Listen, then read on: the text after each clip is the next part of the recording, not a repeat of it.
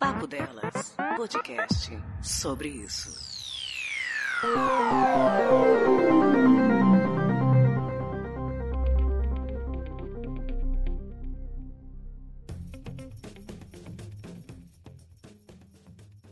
Um dos bordões da vida ultimamente é o famoso e tá tudo bem, normalmente seguindo uma sequência de desgraças. Por exemplo, ah, eu precisei sair com o boy. Ele não só não apareceu, como me falou que precisou socorrer a mãe doente, mas foi marcado num post bebendo num boteco e beijando uma garota que eu jurava que era minha amiga. Inclusive, ela sabia do nosso rolo e super dava apoio pra gente juntos.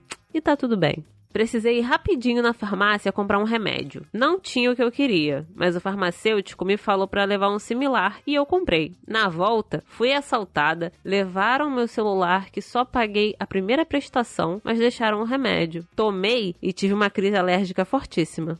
E tá tudo bem tive uma discussão com um grande amigo meu. Ele não só me esculachou, como me bateu e expôs todos os meus segredos mais profundos no Facebook, marcando todos os meus familiares e amigos. Agora todos me odeiam. E tá tudo bem.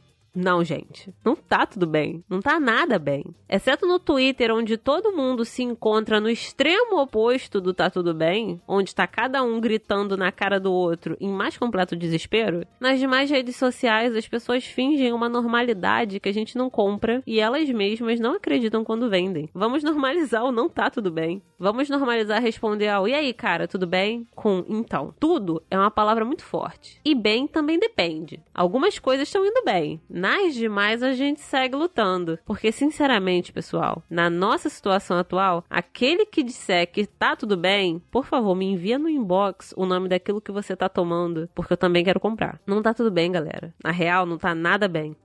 E tá tudo bem.